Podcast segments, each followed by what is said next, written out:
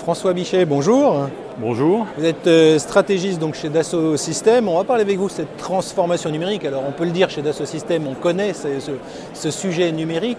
Euh, de, de votre point de vue, est-ce qu'on est dans, dans une période qu'on pourrait qualifier de, de rupture en ce moment sur cette, euh, ce- ces métiers-là? Ouais, on, est, on est dans une période de rupture à deux titres. D'abord, euh, sur l'économie actuelle, il faut que les entreprises entrent dans un nouveau mode pour améliorer leur compétitivité.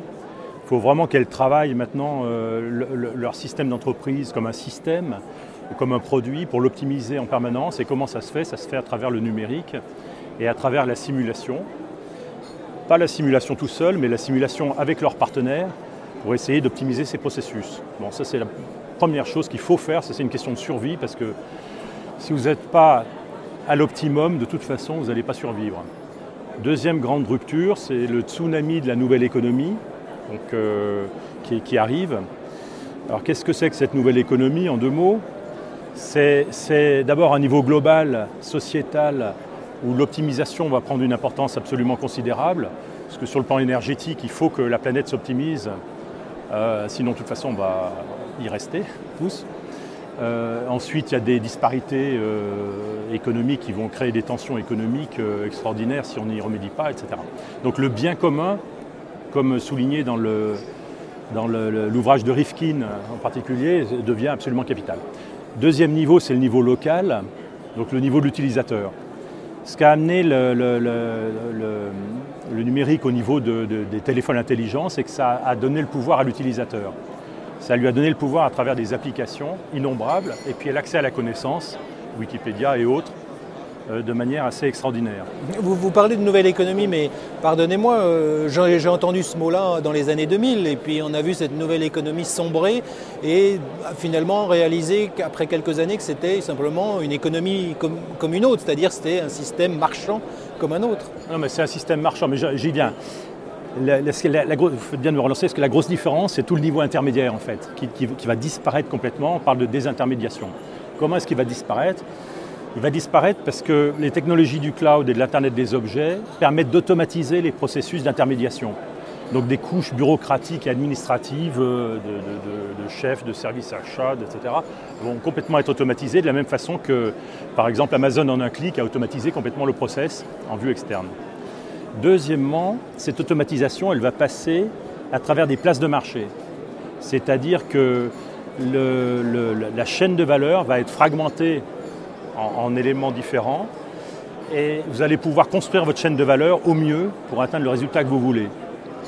Par conséquent, euh, on ne va plus avoir des entreprises monoblocs, on va avoir des entreprises qui vont être fragmentées, qui vont se recomposer en permanence.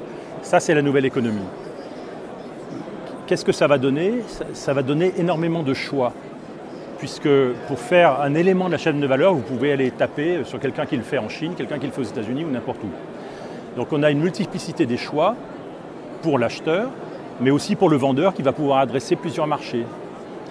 Et dans cette prolifération de choix, quels vont être les critères? C'est ça, c'est ça la clé en fait.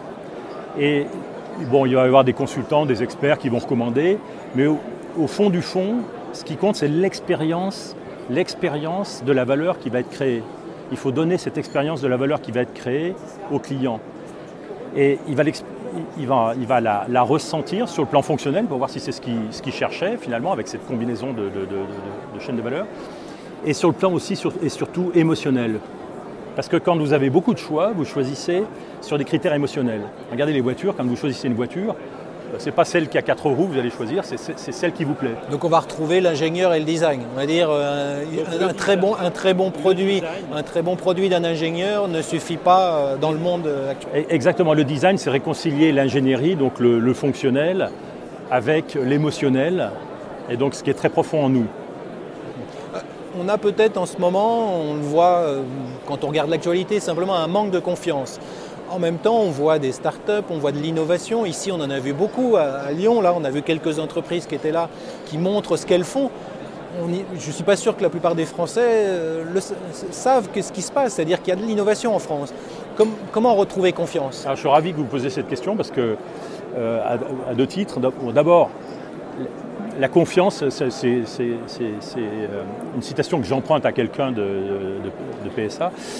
La, confiance, c'est l'énergie d'innovation. En fait, il n'y a, pas d'innovation sans qu'on mette sur la table ses intuitions, ce qu'on a envie de faire, ce, qu'on projette dans le futur.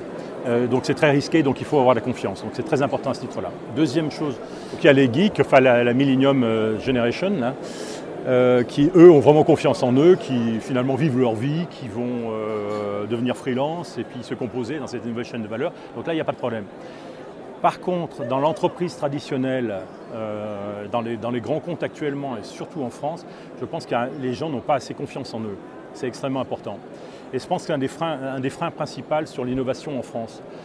Pourquoi, pourquoi, pourquoi on devrait avoir confiance? On a les meilleures technologies, on a les meilleures mathématiques.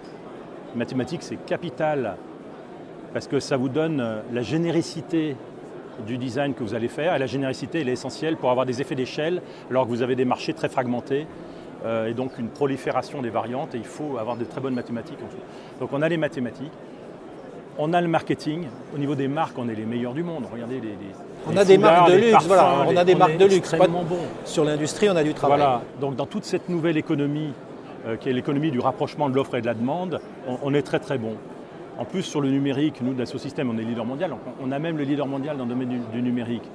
Donc on a tout pour réussir. Il nous manque la confiance. La confiance, à l'intérieur des entreprises et à l'extérieur.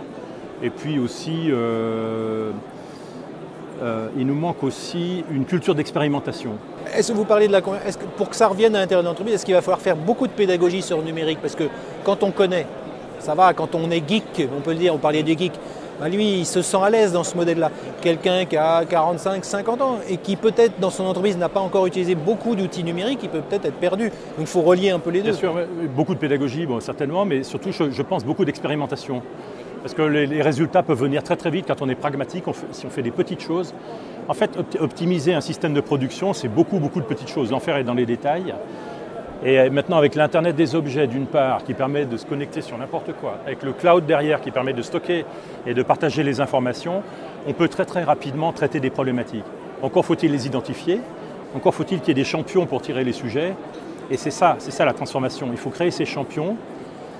Et l'université, enfin les grandes écoles ont vraiment un rôle euh, capital pour dire aux gens, bah, écoutez, attendez pas d'avoir euh, l'autorisation de toute une hiérarchie, etc. Mettez-vous en réseau et faites-le. Vous avez envie, faites-le. Osez, eh ben, ça sera le mot de la fin. Merci François Bichet. Merci, avec plaisir.